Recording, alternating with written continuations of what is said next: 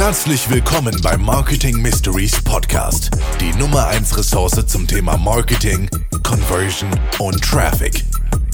Hier ist euer Host, Philipp Kaul. Ja, hallo und herzlich willkommen zu einer weiteren Folge Marketing Mysteries. Mein Name ist Philipp Kaul. Ich sitze gerade nicht in meinem Tonstudio in äh, der Kölner Innenstadt, sondern in Quarantäne, Leute. Es ist tatsächlich soweit. Ich bin hier zu Hause in meiner Wohnung, in der Küche, ähm, habe mein Podcast-Equipment äh, hier hinbringen lassen und äh, es ist tatsächlich so, dass ich jetzt hier mal zwei Wochen schön zu Hause äh, im Homeoffice bin, weil ich tatsächlich positiv getestet wurde. Aber das Schöne ist, mein Job kann ich größtenteils eigentlich von hier aus führen. Ich habe ganz viel Zeit für den Podcast, kann ganz viel äh, Podcast-Folgen aufnehmen, so wie auch heute der Plan ist. Ich habe heute nämlich einen äh, sehr coolen Gast, auf den ich mich schon äh, lange freue. Mein heutiger Gast ist Gründer von Snox, einer Sneakersocken- und Underwear-Firma, die ja mittlerweile Umsätze im zweistelligen Millionenbereich macht. Gleichzeitig äh, hat der gute Mann, mit dem ich heute quatsche, äh, aber auch eine Amazon-Agentur gegründet, die ja, Verkäufern auf Amazon dabei hilft, mehr Umsatz zu machen, mehr Verkäufe zu erzielen mit Basic-Produkten. Ich glaube aber auch mit, mit allen möglichen Produkten. Da wird er vielleicht gleich auch nochmal was drüber erzählen. Diese Firma heißt Snox Salting. Genauso heißt auch der Podcast, den mein heutiger Gast betreibt. Da geht es über Shopify und Amazon FBA. Äh, den macht er zusammen mit der Snox-Halting-Geschäftsführerin Romy Riffel. Und zu guter Letzt hat er ein Café namens Snox Coffee in Mannheim aufgemacht. Was ich persönlich auch sehr interessant finde, da wir ja gerade auch ein Café in der Kölner Innenstadt gründen, äh, wie ihr wisst. Und äh, da werden wir bestimmt gleich auch nochmal drüber quatschen. Und in dem Sinne freue ich mich sehr, dich begrüßen zu dürfen. Hi Johannes, Johannes Kliesch, wie geht's dir? Sehr gut. Ich freue mich hier zu sein. Gutes Intro, muss ich sagen. Flüssig, ohne Fahrer. Not bad. Also Chapeau. Ja, gewöhn dich dran, gewöhn dich dran. Äh, das sieht mir bei dir gerade so ein bisschen nach neuem Office aus. Ja, tatsächlich. Äh, seit Montag neues Office, aber so richtig fertiggestellt ist es erst in den nächsten sechs Wochen. Also du siehst, viele Kartons, ist noch äh, ist, ja sehr im Rohbau. Ich gucke tatsächlich hier auch direkt auf unser Podcast-Studio, was auch noch eine ähm, reinste Baustelle ist. Aber ich freue mich drauf. Es fühlt sich gut an, jetzt im neuen Office zu sein. Ja, erzähl mal, was ist da passiert? Also warum, warum seid ihr umgezogen? Äh, was war der Anlass? Wo seid ihr jetzt? Was, was für ein Büro wird es? Ja, also wir hatten davor, also unser erstes Büro bei Snox haben wir jetzt noch die ganze Zeit bewohnt. Das waren so 250 Quadratmeter. Das hat einfach nicht mehr ausgereicht vom Platz her. Und jetzt sind wir hier auf so 1100 Quadratmetern auf unserer neuen Fläche. Und endlich haben wieder alle Mitarbeiter Platz und Mitarbeiterinnen. Ähm, wir hatten zwei geteilte Office und das ist total scheiße, muss ich sagen, für die Kultur. Jetzt haben wir ein großes und da hoffen wir jetzt auch ein paar Jährchen zu bleiben. Und wir haben lange gesucht, das ist echt gar nicht so einfach. Davor war ich, würde ich mal sagen, waren wir eher so im Neukölln von Mannheim. Und jetzt sind wir doch auch in einer coolen, so modernen Gegend, direkt am Hauptbahnhof. Deswegen bringt es schon sehr viele Vorteile mit sich. Wobei unser altes Office auch echt cool war, hatte echt Flair. Es war wie so eine WG. Hat auch Spaß gemacht. Und da merkt man so, dass Snox jetzt ja. so ein bisschen erwachsen wird. Ja, sehr gut. Du siehst sehr erholt aus, kommst gerade aus dem Urlaub, habe ich, glaube ich, gesehen. Ja, tatsächlich. Ähm, New York warst du, ne? Ja, ich war in New York und dann waren wir noch in Österreich. Jetzt bin ich voller Tatendrang wieder zurück. Äh, Zeit dieser Woche im neuen Office, neues Jahr, Urlaub erholt. Also ich, ich freue mich einfach auf das Jahr. Das wird geil. Ich habe Bock drauf. Nice. Ja, ich war genau auf der anderen Seite. Ich war in LA äh, für eine Woche. Wow. Ähm, sollten, so, sollten eigentlich zwei werden, aber dann äh, gab es ein bisschen Probleme mit, mit dem Flug und dann mussten wir umbuchen. Äh, dann ist es doch nur eine gewesen. Dafür umso intensiver und war auch eine sehr, sehr coole Zeit. In New York hat es auch Spaß gemacht. Ja, definitiv. LA natürlich auch eine tolle Stadt. Ähm, war ich auch schon ein paar Mal. Ja, da ist das Wetter, glaube ich, deutlich angenehmer noch als New York. Es war schon arschkalt, aber hat Spaß gemacht. Ja, ich war so um Weihnachten auch schon, glaube ich, zweimal da in New York und es ist wirklich, es ist kalt, aber es ist auch geil, weil New York ist halt, also man kann das einmal im Sommer erleben, finde ich, und einmal im Winter. Das sind zwei komplett verschiedene Welten. Ja, bin ich bei dir. Okay, wir haben uns heute getroffen, um ein bisschen über Snox zu quatschen, über dich zu quatschen. Ähm, ich habe ja gerade im Intro schon ein bisschen was erzählt. Äh, ich will gar nicht so sehr, dass du hier deine Geschichte erzählst, wie du das in 85 anderen Podcasts schon gemacht hast. Ähm, aber vielleicht kannst du trotzdem nochmal mit deinen, deinen Worten irgendwie sagen, was machst du und was sind gerade so die Sachen, die dich umgeben? Mm, ich verkaufe Socken online, so würde ich es immer meiner Mom erzählen oder meiner Oma. Tatsächlich, inzwischen sind es nicht nur Socken, damit haben wir gestartet auf Amazon. Inzwischen sind es auch sämtliche Basic-Sachen, die du auch erwähnt hast. Damenunterwäsche, Herrenunterwäsche, Jogginghosen. Inzwischen auch viel im Online-Shop, aber auch auf anderen Marktplätzen wie Zalando, About You etc. Auch ein sehr, sehr stark wachsendes Feld. Im Laufe der letzten vier, fünf Jahre haben wir dann auch angefangen mit Snock Salting, also eine Beratungsfirma, wo wir anderen Leuten helfen, irgendwie auf Amazon gut zu verkaufen dann noch aus reiner Leidenschaft haben wir ein Café eröffnet, hatten wir auch schon immer Bock drauf. Jetzt letztes Jahr haben wir noch eine Immobilienfirma gegründet und ich würde einfach auf den Punkt bringen, ey, ich lebe meinen Traum. Wir machen das, worauf wir Bock haben. Mir macht es unglaublich viel Spaß, hier jeden Tag jetzt zu stehen, zu machen, zu tun, jede verrückte Idee, die wir haben, irgendwie auch umzusetzen. Daher gestartet mit Sockenverkauf, inzwischen von unserer kleinen Firmengruppe, sage ich mal, macht es immer noch so der Sockenverkauf, also in Form von E-Commerce so 80, 90 Prozent unseres Umsatzes aus. Vom reinen Gewinn tatsächlich haben wir auch noch ein paar andere ganz äh, tolle Sachen, worauf wir sehr, sehr happy sind darüber, dass das auch so gut läuft. Aber mein reiner Fokus ähm, ist schon sehr stark auf der Snox GmbH. Was sind das für andere Sachen? Wie ich eben gesagt habe, also ist Noxalting tatsächlich schon auch eine größere Beratungsfirma inzwischen geworden. Also da sind wir jetzt auch über zehn Vollzeitleute. Ähm, ja, Immobilien möchte ich mich gar nicht zu detailliert drüber äußern, aber das ist schon auch etwas Größeres, ähm, was wir da machen. Genau, das. Und wir haben noch ein, zwei, drei Beteiligungen, die auch gut laufen. Aber alles zu vernachlässigen. Ich glaube, ich bin ja auch hier da, um viel über Snox zu reden. Vielleicht auch über meine Personal Brand, wo wir auch sehr happy sind, dass das so gut läuft. Ähm, ey, wir leben uns den Traum. Ich, dafür bin ich sehr, sehr dankbar. Wir haben, glaube ich, oft Glück gehabt, gutes Timing, gut, einen guten Riecher bewiesen. Deswegen hatten wir Glück, dass es so läuft, wie es heute läuft. Vielleicht fangen wir an, über was zu sprechen, was gar nicht so lange her ist. Black Friday äh, ist bei euch ja, wie ich das mitbekommen habe, immer ein sehr wichtiger Tag im Jahr oder ein sehr wichtiger, mittlerweile muss man sagen, Woche im, im Jahr. Ähm, das zieht sich ja irgendwie immer länger und wird immer größer. Was bedeutet Black Friday für Snox? Wie lief es so die letzten Jahre ab? Vielleicht kannst du mal so äh, auch so ein bisschen vergleichen, wie sich das entwickelt hat. Und erst hatten wir ja einen Termin für Black Friday gebucht. Ich habe ja mein Geschäft jetzt nicht äh, im E-Commerce, sondern bin ja mehr so im Videomarketing. Äh, und dann hast du mir direkt geschrieben, ey, ist Black Friday, Digga wie sollen wir dann Podcast machen? Da bin ich, da bin ich voll drin. Ähm, deswegen vielleicht kannst du mal kurz erklären, ähm, was ist Black Friday für euch? Äh, Black Friday ist für uns fast so ein Monatsumsatz. Also ist gefühlt der 13. Monat im Jahr, dass die Zuhörer und Zuhörerinnen so ein Gefühl dafür haben. Deswegen ist es extrem wichtig. Ist, hat aber auch an Wichtigkeit stark zugenommen, weil man kann sagen, umso größer die Brand, umso wichtiger ist auch Black Friday. Die Jahre zuvor äh, waren wir schon noch sehr stark würde ich sagen, transaktional äh, gebunden, also sehr stark über Amazon gewachsen. Unser Online-Shop war auch noch nicht so groß, deswegen war Black Friday auch nicht so groß. Aber jetzt haben wir inzwischen eine große Fanbase oder eine große Kundschaft, die auf Black Friday wartet. Und dann war das schon grandios. Also äh, der Black Friday an sich haben wir unseren Umsatz zu dem Jahr davor versechsfacht tatsächlich. Also verfünf bis versechsfacht sowas in den Dreh. Also hat schon enorm an Wichtigkeit bei uns genommen und jetzt auch dieses Jahr 2022, glaube ich, wird es auch noch mal wichtiger. Also jeder, der E-Commerce oder Online-Verkauf in irgendeiner Art und Weise macht, der sollte sich sehr, sehr gut darauf vorbereiten, weil ich glaube, wenn man sich, wenn man die Leute hier intern in unserem Team fragen würde, bedeutet Black Friday auch viel Stress. Weil man muss ja sagen, ich habe es formuliert, ist der 13. Monat im Jahr. Ja, also diese diesen 13. Monat muss man auch gut planen und deshalb irgendwie Arbeit on top und das ist schon extrem, extrem nervenaufreibend für das ganze Team, aber toi toi toi, dieses Jahr hat wirklich alles grandios funktioniert.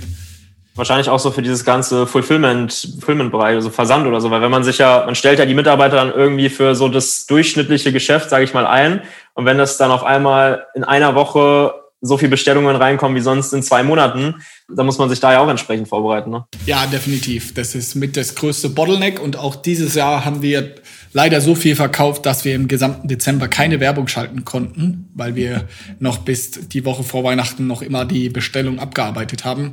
Das ist eine Sache, die müssen wir besser machen. Da sind wir dran, unsere Learnings rauszuziehen, besser zu werden. Aber du hast es sehr gut identifiziert. Es bringt so eine Sonderleistung oder so zusätzlichen Umsatz, bringt auch extreme Wachstumsschmerzen. Ich möchte mich da gar nicht beschweren, aber natürlich muss man die Operations immer sehr, sehr gut im Blick haben. Und manchmal tun wir uns damit schwer und manchmal kriegen wir das ganz gut hin. Mhm.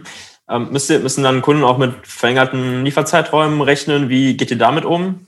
Definitiv und daran müssen wir einfach arbeiten, weil kein Kunde möchte irgendwie am Black Friday dann zwei bis drei Wochen auf seine Bestellung warten. Es ist aktuell nicht anders möglich gewesen. Wir arbeiten an verschiedenen Konzepten, dass wir das irgendwie in den Griff bekommen, aber da kriegen wir schon auch viele böse E-Mails und deswegen finde ich das auch mal gut in dem Podcast zu sagen, um da auch einfach ehrlich zu sein. Ich glaube, auf LinkedIn wird immer eine Welt suggeriert, wie geil das alles läuft und so. Aber unser Kundenservice ist äh, in den Wochen vor Weihnachten sehr, sehr am Schwitzen gewesen. Deswegen bin ich dafür sehr dankbar, dass wir da wirklich zehn tolle Mitarbeiter und Mitarbeiterinnen haben, die da wirklich Gas geben und jeglichen Shitstorm irgendwie vermeiden. Und deswegen toi, toi, toi. Deswegen haben wir auch die Werbung ausgemacht, dass die, dass wir alle entlastet sind und dass wir die Kundinnen da auch einfach nicht irgendwie zu stark provozieren. Würdest du sagen, je größer die Company, desto größer die Probleme?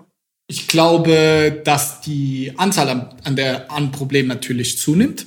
Die Größe an sich der Probleme würde ich eher sagen, dass wir letztes Jahr, also 2021, ist immer schwer zu sagen, aber 2020 hatten wir mehr größere Probleme als 2021. Deswegen, ich glaube, Firmen generell haben immer verschiedene Wachstumsphasen. Deswegen an, äh, kannst du nicht sagen, pauschal umso größer, umso größer auch die Probleme. Ich glaube, ja, das würde ich definitiv sagen. Man muss immer überlegen, sage ich mal, ein Problem ist 100.000 Euro groß dann musst du das natürlich immer im Verhältnis setzen zum Gesamtumsatz, dass du weißt, okay, ist es jetzt ein Prozent vom Umsatz oder sind 100.000 30 Prozent vom Umsatz. Aber natürlich in der absoluten Summe, die auf dem Spiel steht, ist es schon so, dass die Probleme immer größer werden. Deswegen ist es auch, muss man emotional sehr stark aufpassen als Gründer, dass du da auch immer resistenter wirst. Also, dass du, äh, blödes Beispiel, aber ich sag mal, vor zwei Jahren hätte ein Problem, das uns 10 bis 20.000 Euro kostet, hätte mich schlaflose Nächte gekostet. Jetzt kommt es halt irgendwie monatlich locker mal vor. Damit muss man leben, so. Aber jetzt sind halt 10 bis 20.000 Euro glücklicherweise nicht mehr die extrem riesengroße Summe. Und ich glaube, darauf müssen sich Gründer und Gründerinnen schon sehr stark einstellen, mit der Zeit emotional zu wachsen. Vielleicht hast du da auch selber die Erfahrung gemacht. Ja, klar. Nimmst du die Probleme immer noch mit nach Hause oder sagst du, wenn du aus dem Büro rausgehst, ja, komm, kümmere ich mich morgen drum? Ähm, es kommt so ein bisschen auf die Situation an. Ich bin ja jetzt immer in unserem neuen Office, deswegen mache ich kein Homeoffice mehr aktuell äh, oder aktuell die Woche jetzt. Und ich bin ein sehr starker Büromensch und dann nehme ich es nicht mit nach Hause. Also ich muss sagen, dass mein Arbeitstag heute jetzt nicht der geilste war, schon äh, viele, einige Probleme gehabt, kann man ja ehrlich so zugeben.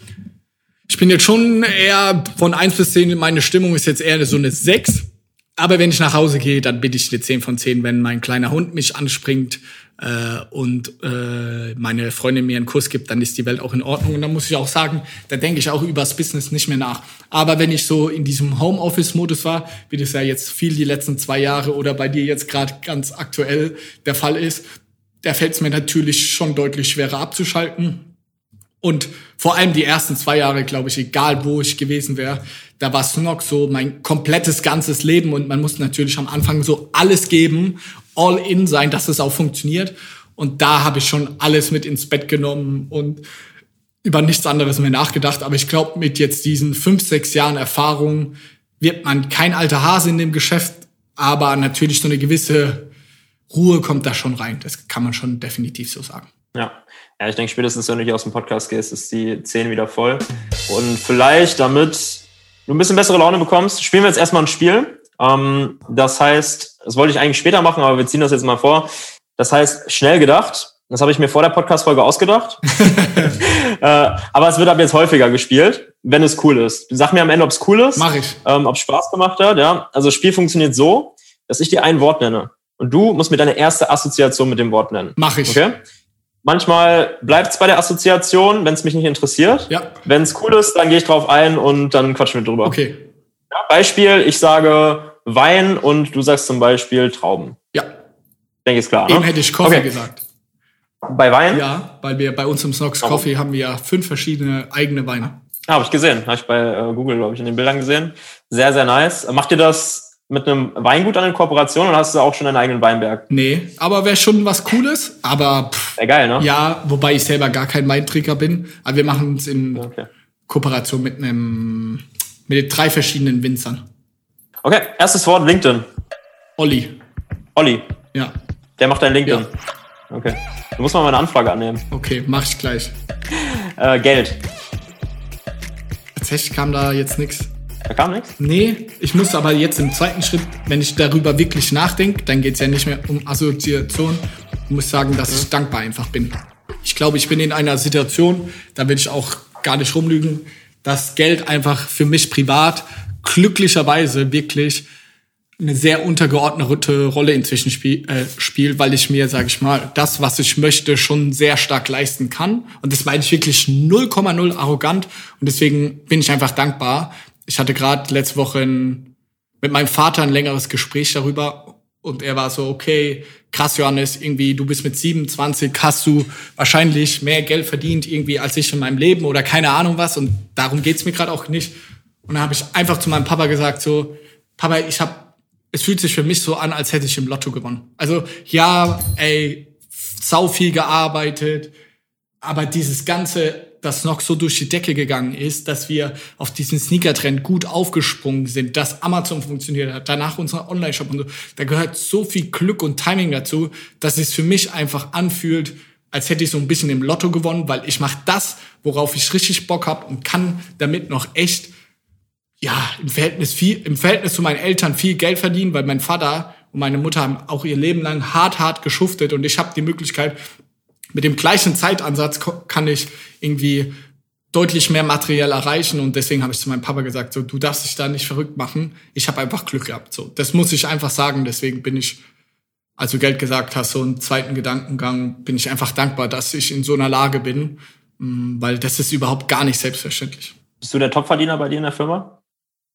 Äh, mit Felix gemeinsam, wobei wir auch, ich kann nicht zu viel sagen, aber wir haben zwei Personen, die da ganz, ganz nah hinkommen. Ähm, nächster Begriff, Angst. Ich würde jetzt sagen, scheitern. Aber ist das so eine Angst, die dich, Angst, die dich begleitet? Ähm, ich glaube, was ein Grundmotivator ist bei fast allen Gründerinnen, ähm, ist schon, dass man scheitert in Form von nicht irgendwie im Freundeskreis oder in der Wirtschaft oder allgemein, sondern ey, dass es einfach aufhört. So und ich habe daran Beispiel, wir wollen dieses Jahr wieder um x Prozent wachsen und Dezember und Januar sind unsere schlechtesten Monate im ganzen Jahr und ab Februar geht dann langsam unsere Saison mit den Sneakersocken etc. so richtig los. Und da ist jetzt schon in einem Januar ist schon so diese Angst da, ist denn diese Saison, wird wieder so gutes Wetter? Also ich habe immer nur, das soll jetzt auch gar nicht so voll erfahren oder so, aber ich habe fast immer nur Angst vor Sachen, die ich selber gar nicht aktiv beeinflussen kann. So, ich habe keine Angst davor, dass Facebook-Ads nicht mehr funktionieren, weil ich weiß, ey, wenn wir da viel Zeit reinstecken, so, dann wird das funktionieren. Aber ich habe Angst davor, dass zum Beispiel das Wetter erst im März gut wird und nicht im Februar. Und deswegen verlieren wir eine, einen Monat quasi unserer Saison. Und das können wir nicht Einfluss, drauf Einfluss nehmen. Und deswegen so ein bisschen an Scheitern, dass wir scheitern mit unserer Planung. Und ich bin so ein Mensch, ich denke immer, man ist zu 100 Prozent selbst dafür verantwortlich so. Also wir sind dafür verantwortlich, wir im Unternehmen und in erster Linie Felix und ich, ob wir es schaffen, unsere Ziele dieses Jahr zu erreichen. Wenn wir das nicht schaffen, dann sind es nicht die anderen oder sonst was, sondern dann haben wir schlecht geplant oder also klar, man kann mal im Februar versemmeln, aber dann müssen wir die richtigen Schlüsse draus ziehen und dann können wir auch ein geilen, geiles Jahr draus machen. Weißt du, so nur weil du einen schlechten Monat hast, weil das Wetter nicht optimal ist, kannst du nicht das ganze Jahr dann alles darauf schieben. Daher habe ich gesagt, scheitern, weil aber sonst habe ich keine Angst vor so, okay, Snox läuft nicht mehr so, die Leute reden über uns. Da muss ich sagen, bestimmt im ersten Jahr schon deutlich mehr, wobei alle Freunde gesagt haben, was machst du da? Also keiner hat das verstanden, auf Amazon irgendwie Socken verkaufen. Deswegen mussten wir da schon sehr, sehr schnell ein sehr dickes Fell aufbauen. Ja, ja. Ähm, nächster Begriff, Influencer-Marketing. Geil, muss ich sagen. War mit der beste Sales-Channel letztes Jahr vom Wachstum. Wir sind von 0 auf 1,5 Millionen gekommen. Ähm, es war mit Google Ads, war ähnliche Zahlen, waren das die zwei Channels, die wirklich von 0 auf irgendwie in den Millionenbereich gekommen sind. Das war geil, muss ja. Mit wem habt ihr gearbeitet? mit unseren drei bezaubernden Damen. Wir machen das alles in-house. Also ich meine, mit welchen Influencern? A, ähm, äh, fast ausschließlich Damen und wen kann ich nennen? Anna Johnson, tatsächlich ihr Mann auch, Tim Johnson. Äh, der ist eine männliche Ausnahme, sonst die Kim heißen die. Wen haben wir denn noch? Wir haben sehr, sehr viele verschiedene Leute ausprobiert und dieses Jahr können wir nochmal eine Schippe drauflegen. Ähm, würdest du dich selber als Influencer bezeichnen? Ich würde sagen, so B2B-Influencer, so sage ich das ein bisschen äh, meinen Eltern. Aber ich würde eher sagen, dass mein Name das ist und ich nicht als Person. Weil man muss ja sagen, LinkedIn macht irgendwie Olli, Instagram macht die liebe Britta und jetzt auch unser Podcast fängt jemand Vollzeit an, nächsten Monat die Larissa. Also deswegen ist diese Personal Brand, die wir da erschaffen haben, das hört sich irgendwie komisch an, von mir selbst in der dritten Person zu reden, aber ich glaube, der Name Johannes Kliesch ist guter bis sehr guter B2B-Influencer mit Trust, weil wir sehr, sehr ehrlich sind, aber das ist auch, wir haben diese Marke bewusst aufgebaut, mit auch Manpower über eine gewisse Zeit und ich glaube nicht, dass ich jetzt als Person so crazy inspirierend und keine Ahnung was bin und das möchte ich auch gar nicht so sein. Also es geht nicht äh, für mich darum, wenn ich hier runter auf die Straße gehe, dass Leute mich ansprechen oder sonst irgendwie. Also, aber ich will anderen Leuten helfen und das machen wir in Form, dass wir als Unternehmen anderen Leuten Tipps geben. Und weil das auf LinkedIn nicht anders geht, als dass wir eine Person, also das mit einem persönlichen Account machen, dann soll es so sein. Du machst auch jetzt auch Werbung auf LinkedIn, habe ich gesehen, für einen Finanzbuchhaltungsthema. Ähm, ja, wir haben schon einige Werbepartner äh, auf LinkedIn. Und ich muss sagen, das ist schon auch natürlich sehr lukrativ. Da will ich auch gar nicht drum herum drucksen. Aber wir machen nur Sachen tatsächlich, wo wir brutal Bock drauf haben, die wir selber halt auch nutzen, weil ich halt sag, also muss man ja ehrlich sagen, wir müssen das nicht wegen dem Geld machen. Das so zu 99 Prozent meiner Zeit äh, bin ich irgendwie Unternehmer und ähm, daher muss ich ja jetzt kein Influencer werden. Also um irgendwie Werbedeals zu haben, sondern wenn der Firma, mit der wir sowieso zusammenarbeiten, sagen, ey Johannes, es gibt Summe X, wenn du auf LinkedIn postest. Und dann sage ich immer, entweder ja oder nein, wir lehnen sehr viel ab. Aber wenn wir ja sagen, sage ich halt nur, okay, ein Jahresvertrag und ich darf das machen, wie ich Bock drauf habe. Dass ich die Geschichten erzähle, wie wir dazu gekommen sind. Zum Beispiel mit OMR haben wir auch einen Werbevertrag, kann ich ja offen und ehrlich zugeben, und noch ein paar anderen Partnern. Und mit OMR sind wir sowieso ständig im Austausch. So, ja gerne, lass doch ein Werbeding draus machen. Warum nicht? Also die, weil es ja auch Mehrwert bietet für andere Leute mit OMR, Education oder was wir da nicht alles bewerben. Ich für mich persönlich bin immer auf der Suche nach so Win-Win-Win-Situationen. Also jetzt in deinem Beispiel ist es ja die Firma, mit der ihr zusammenarbeitet, die haben einen Win, weil die Werbung bekommen. Du hast einen Win, weil du für was bezahlt wirst, wo du auch hinterstehst. Und am Ende hat die Community auch noch einen Win, weil die vielleicht ein Programm oder so kennenlernen, was sie vorher noch nicht kannten. Und das ist ja eigentlich dann immer eine geile Situation. Ja, safe. So ist es bei uns. Okay, nächster Begriff, Jungformat. Call. Call. Ja, ich hatte gerade eben lustigerweise der Call, bevor jetzt hier der Podcast, hatte ich einen Call mit ihm. Okay, was macht ihr da zusammen? Ich habe auf LinkedIn gesehen, dass ihr zusammenarbeitet. Mm, so Brand-Identifikation, äh, so für welche Werte sollte es noch stehen, wie sieht es dann auch aus und so. Weil wir sind. Also so das Fundament definieren, oder? Genau. Und dann auch, wie könnte das in der Bildsprache aussehen? Da wollten wir mal eine externe Meinung hören, äh, wie Jung von Matt das machen würde bei uns, welche Werte die da sehen, weil da sind wir nicht so gut drin. Also da sind wir scheiße drin, muss man sagen, nicht nur nicht gut. Ähm, ja, wir sind Vertriebler, wir sind Sales-Leute, wir sind Performance-Marketer. So, ich glaube, wir haben schon eine coole Marke aufgebaut, aber dann so, für welche drei Werte steht die Marke Stocks, das ist uns extrem schwer gefallen. Und da arbeiten wir mit Jung von Matt zusammen. Wir machen noch zwei Stück. Erster Shitstorm. Ich hoffe, wir haben es nie. Hattet ihr schon mal? Nicht im größeren Stil. Toi, toi, toi. Ich glaube, keine Marke früher oder später passiert ist, weil das ja, ich glaube, 95% aller Shitstorms sind ja überhaupt nicht beabsichtigt und man selber weiß, diejenige Person oder die Marke, die das anschaut, merkt das gar nicht oder weiß das gar nicht.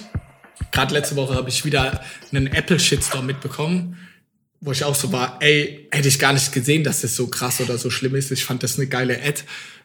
Daher, ich hoffe einfach, dass wir nie, weil wir sind ja schon auch in einigen Ads sehr äh, edgy und sind auch manchmal provozierend etc. Daher, ich glaube, wenn man mutig ist, so wie wir das sind in unseren Ads, kannst du das früher oder später, kannst du das gar nicht vermeiden. So, das wird irgendwann uns passieren und da hoffe ich einfach, ähm, ja, dass wir das so gut es geht irgendwie damit umgehen können, dass es nicht zu schlimm ist und dass wir da eine offene Kommunikation finden mit der Community oder mit den Leuten, die uns einen Shitstorm haben.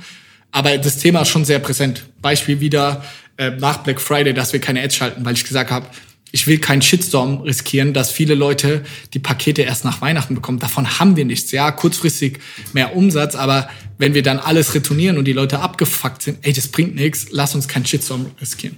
Äh, letzter Begriff passt vielleicht auch ganz gut dazu. Ähm, Guerilla-Marketing? Noch nie so 100% gemacht, außer vielleicht unser Gewinnspiel damals mit Justin. Das war schon sehr stark in die Richtung. Aber wir sind.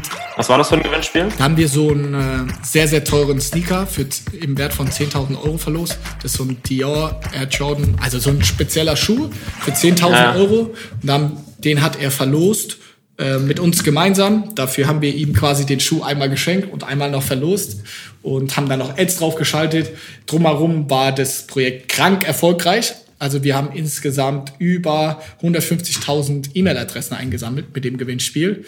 Und die bespielen wir bis heute. Und wir können natürlich in den Zahlen sehr gut sehen, dass für uns das sehr lukrativ war. Aber auch da, die Idee war, glaube ich, genial und auch die Umsetzung war sehr gut, weil wir haben da noch ein YouTube-Video draus gemacht. Verrückt war, dass der Sneaker tatsächlich auch verloren gegangen ist und so. Also es war, ich kann äh, vielleicht äh, in die Show Notes packen wir das Video, weil die Story ist auch geil. Da haben wir eine geile Story drumherum gebaut. Das hat enorm viel Spaß gemacht. Das ist jetzt auch schon anderthalb Jahre her und du merkst, letztes Jahr haben wir nichts in die Richtung gemacht, weil wir keine coole Idee hatten. Weil das einfach nochmal das Gleiche nochmal zu machen und diesmal verlosen wir eine teure Handtasche oder keine Ahnung was, ist dann so ein bisschen lame im Vergleich. Aber ich bin mir sicher, wir werden wieder etwas finden und wenn man das geil macht, dann kann das brutal funktionieren. Zum Beispiel unsere Freunde von äh, Gutback, hast du vielleicht mitbekommen, die haben so einen ähm, Van verlost für 20.000, 30.000 Euro. Wahnsinn wieder. Ich hatte, ich hatte, ich hatte Benny auf dem Podcast. Ah, geil. Also da liebe Grüße an dich, Benny. Toller, inspirierender Mensch und das ist ja auch Guerilla-Marketing, wenn man so ein Gewinnspiel macht. Mega geil. Zieh ich meinen Hut. Hätte ich gerne auch gemacht, so die Idee und dass es auch noch mal dann so viral geht. Wow, wow, wow. Safe. Ähm, ja. Aber du kannst es halt auch nicht planen und Guerilla Marketing in Form von alles voll tapezieren oder tausende Flyer rein raushängen. Also wenn da keine geile Story dahinter ist, glaube ich nicht dran. Das heißt, wenn die, wenn irgendwie eine geile Idee ist, dann würdest du auch in Kauf nehmen, ein paar Mal verklagt zu werden, wenn es sich quasi marketingtechnisch lohnt. Aber es muss dann auch die richtige Idee kommen. Ja, aber dann darf auch kein Shitstorm sein. Also es, es ist für mich, ich bin Banker, es hat immer was mit Risiko zu tun. Dass wir was machen, weil es vielleicht gegen die Verordnung der Stadt ähm, verstößt und wir dann Bußgeld von 2000 Euro zahlen, ja, let's do it. Wenn es eine geile, verrückte Idee ist. Wenn wir aber da mit dieser Idee irgendwie eine spezielle Gesellschaftsschicht oder irgendwelche Leute irgendwie ungerecht angreifen, nur weil wir irgendwie provozieren wollen, dann würde ich es auf gar keinen Fall machen. Also deswegen, ja. da muss man so ein bisschen unterscheiden, so welches Risiko geht man ein und am Ende des Tages sind wir alles Menschen. Also ich will ja immer noch fair sein und kein Arschloch. Also deswegen habe ich es noch nicht gestartet, nur um ein bisschen ja. Reichweite zu haben. Aber ein geiles Beispiel finde ich gerade, NFT, das Vodafone äh, die erste SMS ähm, verschärgert hat, irgendwie für, ich glaube, zwei Millionen waren es dann am Ende, aber überall gefeatured in der Presse. Und da war schon so, ey, cool, sollen wir nicht auch irgendwie ein NFT rausbringen oder sowas? Das ist ja auch geiles Gorilla-Marketing. Also so, jeder redet darüber und das tut keinem weh. So, das ist genial. Das sind crazy Marketing-Ideen und Stunts. Das würde ich sofort auch machen, wenn uns wieder mal so eine geile Idee kommt, wie damals mit dem Gewinnspiel. Ja, ich habe tatsächlich auch, nachdem ich äh, die Podcast-Folge mit Benny aufgenommen habe und das ja auch alles mitbekommen habe, ich beobachte ja auch immer die, die Trends und was so abgeht, haben wir ja, weil wir ja gerade auch ein Café gründen in Köln. Davon musst du mir erzählen. Ähm, ja, also hier, so sieht das Ganze aus. Wie heißt es? Labu? Labu, Labu. genau. Und ähm, das wird ein Café, was wir halt auch direkt in der Kölner Innenstadt haben. Weil wir haben, also ich bin jetzt vor ein paar Jahren, also vor ein paar Jahren, ich bin vor sechs Monaten bin ich nach Köln gezogen, ja. ähm, aus Wuppertal, so eine kleinere Stadt, ich weiß nicht, ob du die kennst.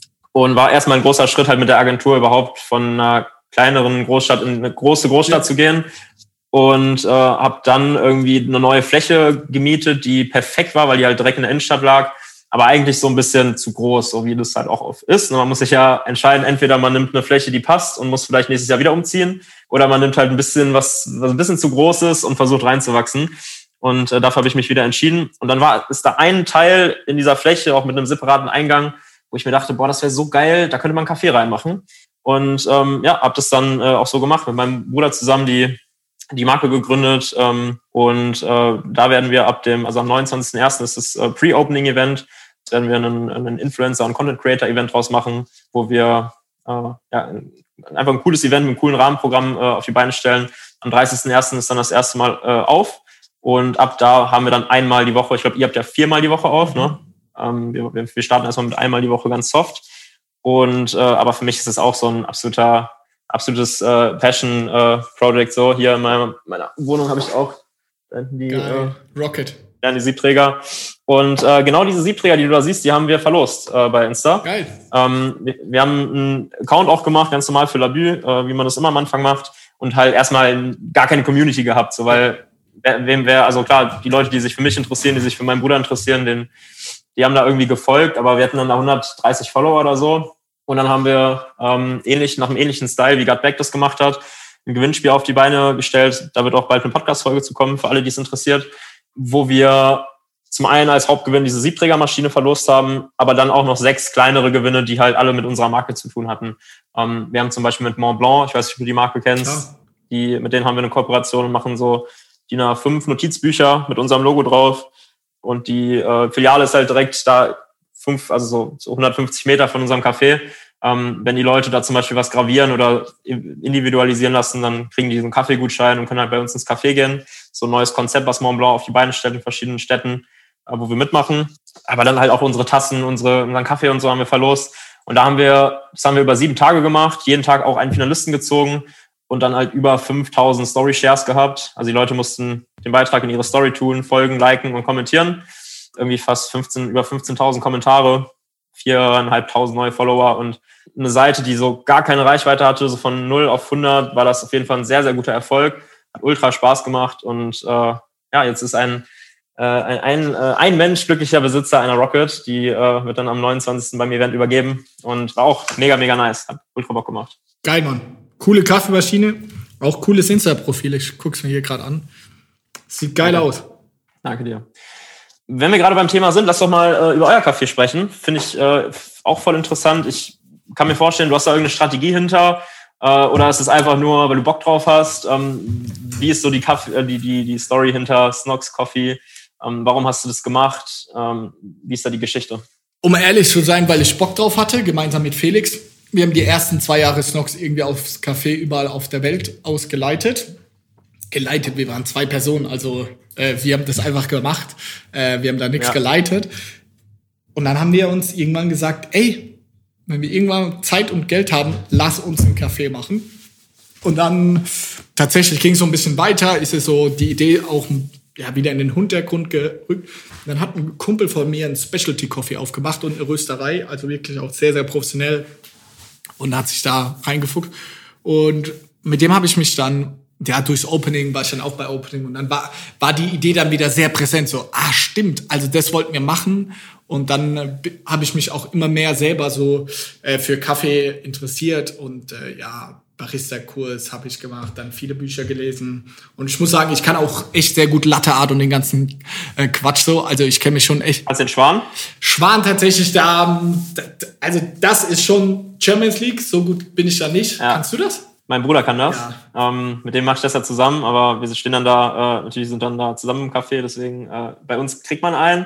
Äh, das ist ja auch unser Logo hier. Ja, also Schwan, Schwan. für alle Zuhörer, Schwan würde ich schon sagen, Endlevel. wenn du nicht auf den Meisterschaften bist, so sage ich mal, als Kaffeebesitzer, Hobbybarista ist das schon die Endstufe. Das ist schon das schwerste. Also du musst wirklich verstehen, du musst wirklich verstehen, wie die, wie der Milchschaum mit dem Kaffee funktioniert. Ja, also das ist crazy. Das ist ein Fulltime-Job. Also da musst du wirklich am Tag bestimmt deine 1, 200 Cappuccinos machen, äh, mal über zwei, drei, vier Wochen, dass du das wirklich kannst. Also ich mache hier immer bei uns im Büro, vor allem im alten Büro, habe ich jeden Morgen, jedem bei uns im Büro einen Kaffee gemacht, so 10, 15 mache ich vielleicht im Schnitt am Tag. Da ist es schon extrem schwer, ohne da jetzt Ausreden zu finden, ähm, da gut zu werden. Und dann tatsächlich habe ich dann vier Wochen lang jeden Samstag bei meinem Kumpel im Café gearbeitet. Und da habe ich eigentlich so am meisten Latte Art gelernt, wenn neben dir wirklich ein Barista steht, dir das dann zeigt und du mal hintereinander 30, 40, 50 Cafés machst, dann dann wird es ja. auch, sonst ist es einfach extrem schwer. Jetzt sind wir ein bisschen vom Thema abgekommen, zurück, Snox Coffee, Kumpel hat dann Kaffee aufgemacht, dann habe ich mich damit wieder auseinandergesetzt. Und dann sind wir eigentlich auch relativ zeitnah auf Location-Suche gegangen, haben dann über ein Jahr eine Location gesucht, haben dann irgendwann eins gefunden, dann kam irgendwie Corona, wir haben es trotzdem durchgezogen und dann letztes Jahr im Februar haben wir aufgemacht, erst to go und dann im Mai so richtig äh, mit Sitzplätzen. Und ja, ich glaube, jetzt im Nachhinein kann man sagen, oh, die Strategie war irgendwie unsere Online-Marke offline erlebbar zu machen, irgendwie auch ein Get-Together äh, für die Personal Brand, weil wir da jetzt auch schon einige Veranstaltungen letztes Jahr so Gründertreffen und so gemacht haben. Ich glaube, das passt sau gut jetzt auch und darüber haben wir uns natürlich Gedanken gemacht, irgendwie in unsere Markenwelt. Aber am Ende des Tages haben wir es gemacht, weil wir richtig Bock drauf hatten, so ähnlich wie bei dir das auch ist. Weil mit einem Café kann man auch ehrlich sein, wirst du jetzt nicht ähm, rieses große Vermögen irgendwie verdienen. Und gerade wenn du auch aus einem Online-Bereich kommst, wo wir ja angefangen haben wegen der Flexibilität, Freiheit und keine Ahnung was. Gastronomie ist ja genau das Gegenteil. Daher haben wir es nur gemacht, weil wir richtig Lust drauf hatten.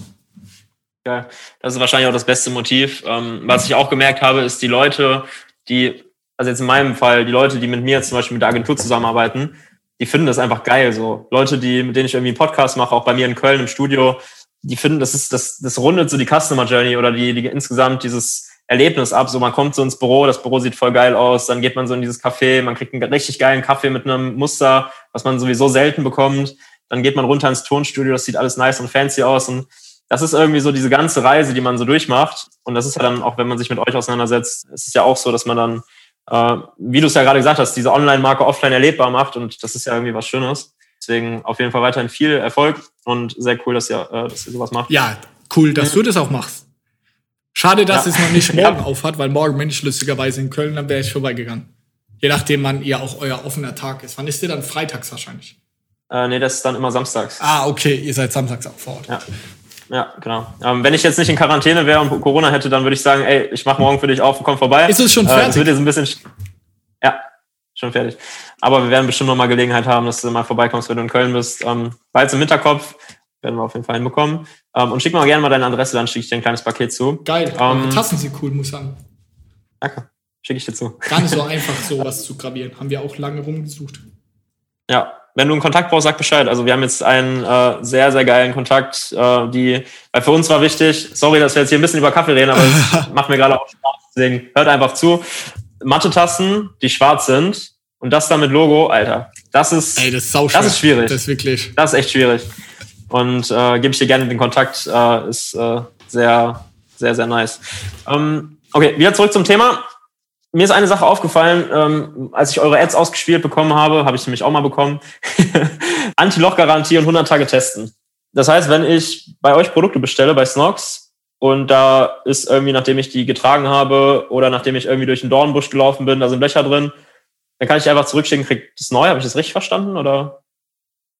Okay, und 100 Tage testen ist, ich kann die Sachen mir bestellen, 100 Tage benutzen und wieder zurückschicken. Okay. Wie ist die Strategie dahinter? Was habt ihr euch dabei gedacht? Lohnt sich das? Macht, nehmen das viele in Anspruch? Es nehmen schon einige in Anspruch, aber ich glaube weniger als man denkt. Und wir wollen einfach, dass die Leute keinen Stress haben. Also, wenn du keinen Bock auf unsere Produkte hast, kannst du immer zurückschicken. So. Also daher, es gibt immer schwarze Schafe, die das versuchen auszunutzen. Da haben wir aber Schutzmechanismen, die dagegen sprechen. Ich kenne das selber äh, von Amazon Amazon ist auch unter anderem groß geworden, weil die sehr kulant sind und das möchten wir einfach auch sein. Ja. Ja, mega. Also kleines Beispiel aus, aus, aus meinem Leben jetzt, wo ich hier in Köln das Büro aufgemacht habe. Ähm, wir haben eine, ich habe eine, eine Spülmaschine bestellt fürs Café ähm, und die gab es in 60 und die gab es in 90. Und ich habe aus Versehen falsch abgemessen, habe die 90er bestellt, weil ich dachte, die passt da rein. Ich brauchte aber die 60er. Mhm. Dann hat Amazon die geliefert, direkt angeschlossen, weil ich das dazu gebucht habe und äh, mir dann da so hingestellt. Dann habe ich gemerkt, fuck, die passt da gar nicht rein. Und es war einfach kein Problem. Obwohl es mein Fehler war, hat Amazon die wieder abholen lassen, mir das komplette Geld zurückerstattet und mir die 60er zugeschickt. Und das macht die Customer Journey irgendwie so geil, dass man, wie du es ja gerade sagst, keinen Stress hat und das war wahrscheinlich der gleiche, der gleiche Gedanke bei euch. Ja, und dann der beste Marketingkanal, was du gerade gemacht hast, Word of Mouth, dass du deinen Freunden davon erzählst, so, ey, wie krass ist, ich hatte ein Loch in meinen Socken, ich habe zurückgeschickt, ich habe wirklich eine komplett neue Packung bekommen. Das kennen die Leute nicht. Ja. So, äh, geil, finde ich cool. Ähm, du hast gerade schon gesagt, Amazon. Ich hatte mal hier Dirk Kräuter im Podcast, ich weiß nicht, ob du ihn kennst, der meinte, man soll kein Haus auf gemietetem Land bauen. Ähm, bedeutet also, man soll seine Vertriebsplattform immer in der eigenen Hand lassen und nicht so sehr auf quasi anderen Plattformen arbeiten. Ähm, das ist ja auch was, was man bei euch beobachten konnte, dass ihr vielleicht ein bisschen von Amazon weggegangen seid und auf eigene, einen eigenen Online-Shop gebracht habt. Was sind deiner Meinung nach die Vorteile davon, wenn man die Kunden auf einer eigenen Plattform, auf einem eigenen Shop hat? Ich muss gerade drüber schmunzeln. Wohnt dir Kräuter nicht in Dubai in einer Wohnung? Hm, also ich weiß, dass er da im Burj Khalifa im 97. Stock wohnt. Das sagt er nämlich gerne. Okay, ist ja auch egal. Die Kräuter, toller Typ, so. Ich bin jetzt keine, der, wie, wie nennt er sein Team? Vertriebsoffensive oder so. Bin ich jetzt keine, keine Person, die da jemals war. Deswegen kann ich mir da überhaupt kein äh, Urteil erlauben. Ich finde es aber nicht qualifiziert, sowas zum Ausdruck zu bringen, weil man kann nirgendwo so gut wachsen wie auf Amazon im E-Commerce und nirgendwo ist es so leicht. Und warum dann nicht die den leichtesten Weg gehen und dann, ja, gebe ich ihm recht, mit der Zeit einen eigenen Online-Shop aufzubauen, wie wir das gemacht haben, glaube ich, ist die sinnvollste Strategie. Aber das pauschal auszuschließen, ähm, finde ich nicht die richtige Strategie. Und ähm, ja, sehe ich einfach überhaupt nicht so. Ja, ich denke, was, was deutlich werden soll, ist, wenn man ständig und sein ganzes Leben lang die Leute auf fremden Plattformen hat, wo man immer regelmäßig Gebühren zahlen muss, ähm, regelmäßig irgendwie auch in der Abhängigkeit ist, was bedeutet, wenn Amazon vom einen auf den anderen Tag beschließen würde, zuzumachen, hätte man kein Geschäft mehr. Weißt du, das ist damit gemeint. Aber es war doch so, dass ihr auch versucht, die Leute auf eigene Plattformen zu, auf eure eigenen Plattformen zu bringen, oder? Nee, also wir versuchen nicht aktiv unsere Amazon-Kunden zwanghaft in unseren Online-Shop zu bringen. Also wir sagen, unsere Philosophie ist, der Kunde soll dort kaufen, wo es für ihn am besten ist. Daran glaube ich. Ich glaube, eine Marke aufzubauen bedeutet auch langfristig erfolgreich zu sein, indem man glückliche Kunden hat. Und wenn, wie du gerade, du hast so eine geile Experience jetzt bei Amazon gehabt, du wirst mit einer hohen Wahrscheinlichkeit deine nächsten Snocksocken lieber auf Amazon verkaufen, weil da hast du Erfahrung, da fühlst du dich wohl, dann kauf dort. Also wirklich, ich will dich doch nicht zwanghaft mit 20, 30 Prozent Rabatt in unseren Online-Shop zu kriegen. Also glaube ich nicht dran. Wenn uns äh, Amazon irgendwann von der Plattform schmeißen sollte, dann glaube ich, dann überlegst du dich, ja, ich will der Marke treu bleiben. Ich kaufe dann lieber im Online-Shop. Aber ich glaube, dass viele die falsche E-Commerce-Strategie wählen und sehr anti-Amazon sind, äh, wegen einzelner irgendwelcher Berichte. Aber ich bin ein riesengroßer Amazon-Fan und ich muss auch sagen, jetzt Zalando, About You, Otto, auch andere Marktplätze muss man einfach sagen, ist mega geil.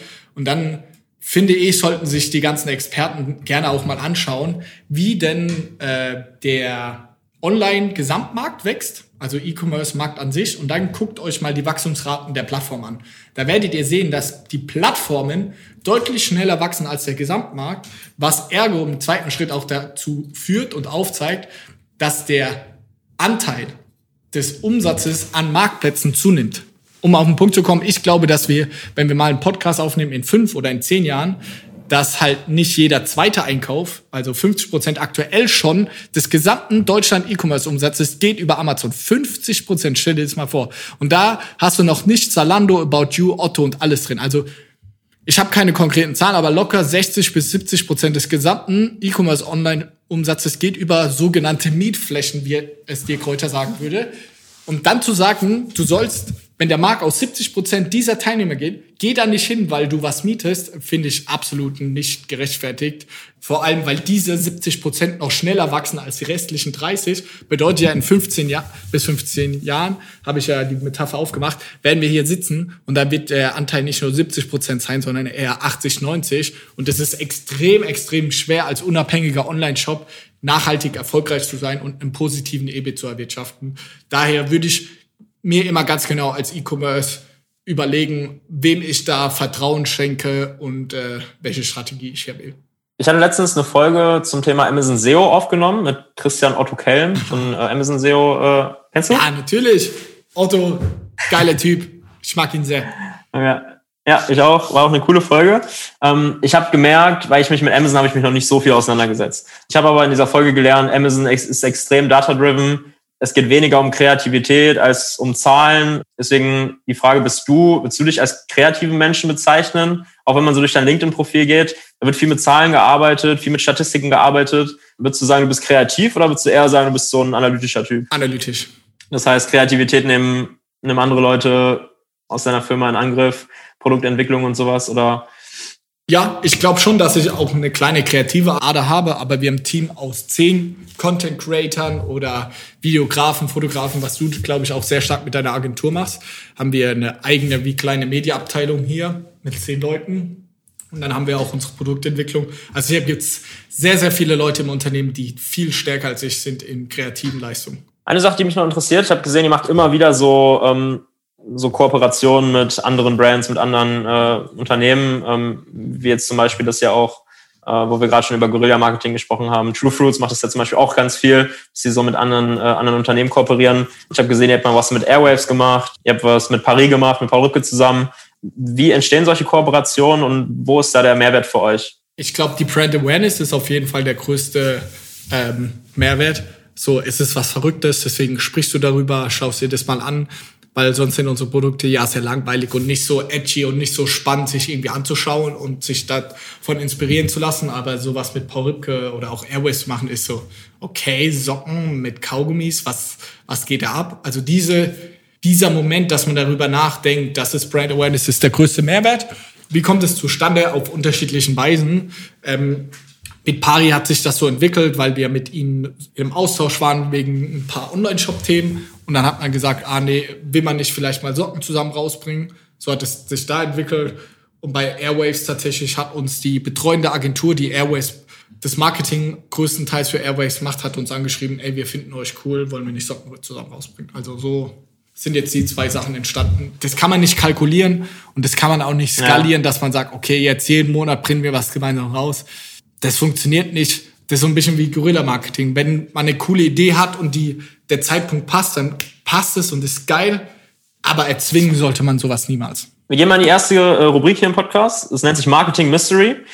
Was, was ist so dein Marketing Mystery? So dein Geheimnis aus den letzten, ich glaube, fünf Jahre machst du Snoxer jetzt. Ähm, das ist eine ganz, ist eine ganze Zeit. Gibt es irgendwie so ein Ding, wo du sagst, boah, das war so, das war so ein kleines Geheimnis, was wir gefahren haben. Es hat mega gut funktioniert oder das war unsere erfolgreichste Kampagne. Hast du irgendeinen Marketing Mystery, das dich, das Snox ausmacht? Marketing Mystery. Eine coole Sache, die, glaube ich, ganz gut beschreibt, wie wir denken, ist auf Amazon äh, waren wir sehr gut im Advertising und dann kamen wir irgendwann mal darauf. Und damals habe ich noch den Amazon-Account mit meinem sehr geschätzten Kollegen Yannick gemeinsam gemacht. Und Yannick hat irgendwann mal gesagt, ey, diese ganzen Deutschrapper posten ja aktuell immer ihre irgendwie Special Boxes, posten sie und dass sie bei Amazon Bestseller etc. sind. Lass uns doch mal versuchen, Werbung auf deren Produkte zu schalten. Da gibt's so ein spezielles Werbeformat, da kannst du, wenn du das Produkt siehst, sieht man unten äh, so Kunden kauften auch dieses Produkt und darauf kann man so Werbung schalten. Ah, okay. Und dann haben wir uns das angeschaut und das hat in diesem Bereich keiner gemacht, weil die Plattenfirmen vermarkten das ja immer, dann haben die 200 Künstler und keiner kümmert sich um den Amazon-Auftritt. Also haben wir unsere Produkte, haben wir auf die ganzen Bushido-Alben, auf die ganzen Kollega, was nicht alles, haben wir Werbung draufgeschalten. Und wir haben zwar nicht so viel Umsatz damit gemacht, aber wir haben wirklich pro Woche mehrere Millionen Impressionen gehabt und äh, wir haben dafür wirklich pro Woche vielleicht 50 bis 100 Euro ausgegeben. Also der CPM war im einstelligen Centbereich. Das war geisteskrank.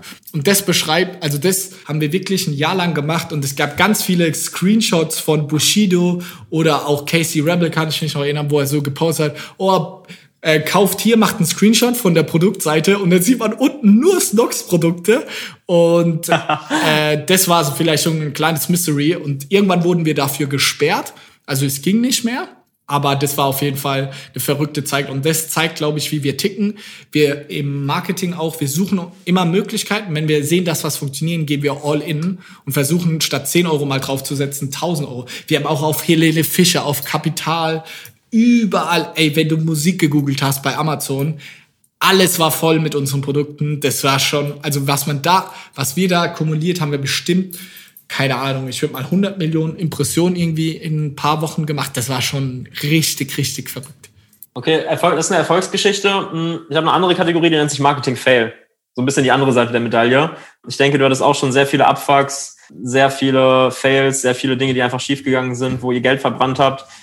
Fällt dir so ein Marketing-Fail ein, wo du sagst, boah, das nervt mich immer noch oder das hat mich nachhaltig äh, äh, beeinflusst oder irgendwas, was so richtig in die Hose gegangen ist? Marketing Fail. Ich würde sagen, äh, außer letztes Jahr, die Jahre davor, Influencer-Marketing. Wir haben da verschiedenste Anläufe probiert. Es gibt einen YouTuber, der verschiedene Interviewformate hat und generell Formate halt, wo er Leute interviewt. Und den haben wir mal gesponsert und den, da haben wir sein Format gesponsert über acht Wochen hinweg und hatten da echt da ging es auch um deutlich mehr als 10.000 Euro, dass wir in jedem Video vorgestellt wurden und dann wurde der Interviewpartner auch mit unseren Produkten und so ausgestattet. Und alter Vater, wir waren, glaube ich, in vier oder sechs Videos und wir haben kumuliert, glaube ich, 120 Euro Umsatz damit gemacht. Also das war so schlecht. Und seitdem habe ich gesagt, wir machen nie wieder Influencer-Marketing haben wir dann eines Besseren belehrt worden. Man muss sich auf Instagram und auf Frauen konzentrieren und so. Also da gibt's viele Kniffe, wie man halt Influencer-Marketing richtig macht. Aber das habe ich so verkackt, Influencer-Marketing über zwei, drei Jahre hinweg. Das haben wir bestimmt kumuliert, bestimmt 30 bis 50.000 Euro verbrannt. Und wirklich, da ging gar nichts. Also da ist nichts bei rumgekommen. Und das würde ich so sagen, ist so auf die letzten Jahre gesehen so der größte Fuck-up. Ja, daraus lernt man ja. Und umso geiler, dass jetzt Influencer-Marketing bei euch so gut läuft. Und das freut mich auf jeden Fall sehr.